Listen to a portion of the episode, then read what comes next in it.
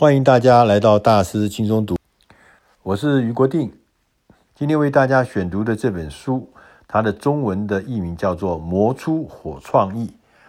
它其实内容就要告诉我们一个关键，就是我们常常有很多的创意，但是这个创意呢，常常就灵光一现，然后就再见了。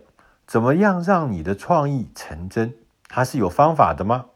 本书的作者艾瑞克·瓦尔特别提到，我们常常对创意成成真这件事情呢，有很多误会。所以，怎么样让你的创意磨出火花？怎么样让你的创意真实的美梦成真？这个是有方法、有步骤的。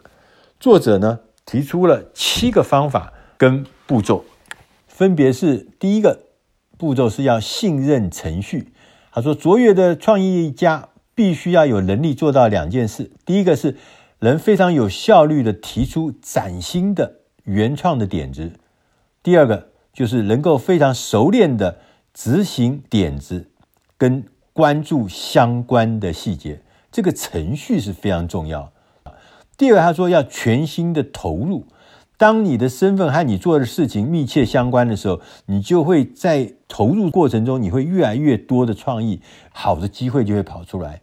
那在讲到这个呢，他就特别提到了一个例子，在一九七零年代，当时呢有一家电脑公司叫做 Atari，Atari 的这个共同创办人叫做布希内尔，他当时呢在那个年代就等于是将近五十年前了，发明了一个电视游乐器，第一代电视游乐器叫做 Pin，。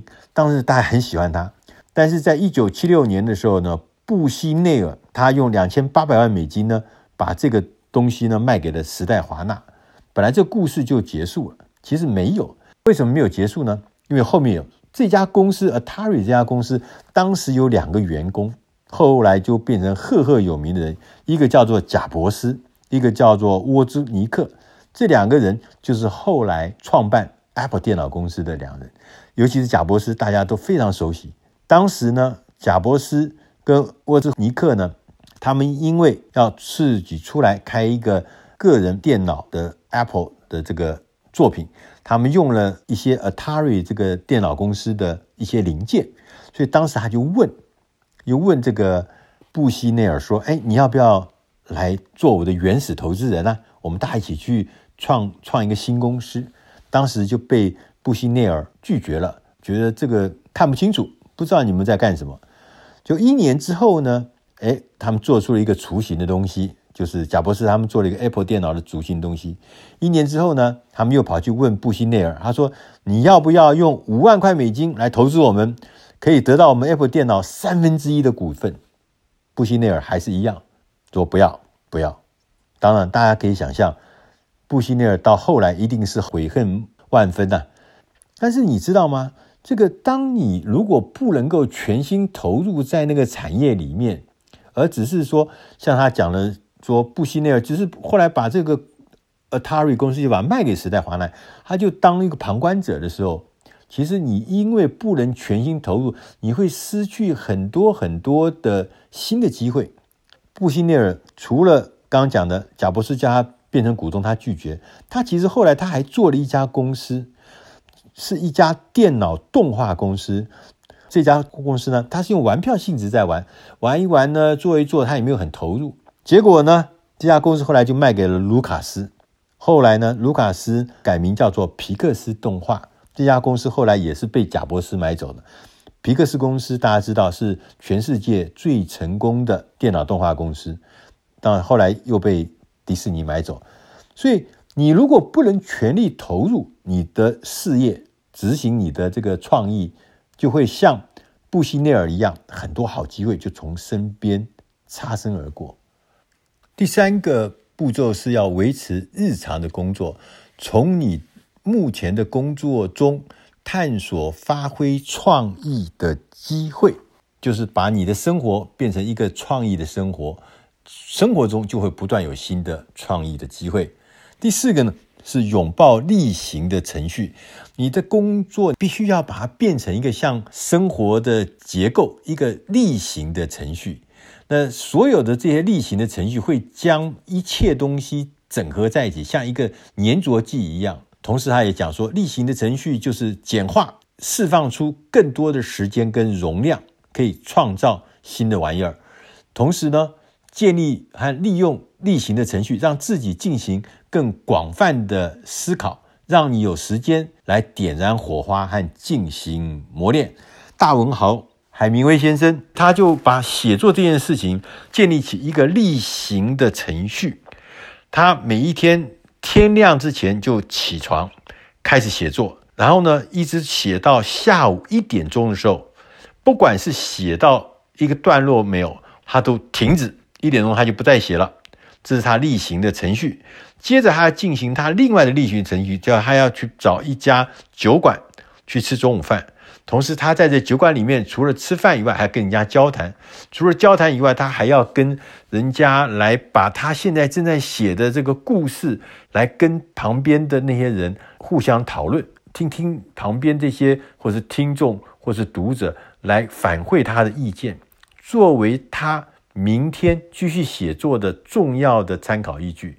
那也因为他只写到一点钟，他每天都是一点钟我就停了。然后呢，我就要去做下一个动作。为什么这要做下动作？因为我跟人家互动的过程中，我会找到新的灵感，会找到新的创意，所以他的东西就越写越好。那这就是我们作者讲的，要让你的例行程序，你要紧紧拥抱它，而且要它变成空出更多的时间，能够让你来想一些新的点子。第五个呢，要去除熟悉感，熟悉感会使你的感官会麻木。有时候呢，激发突破性创意最好的方法，就是让自己进入一个完全不同的环境。那 Uber 就是一个例子，Uber 就是用手机、用电脑来叫车子。那大家知道，汽车服务业过去有两个形态，一个叫做计程车，这是一种低成本的供应服务的方法；另外一个是叫做 Limousine，就是礼车。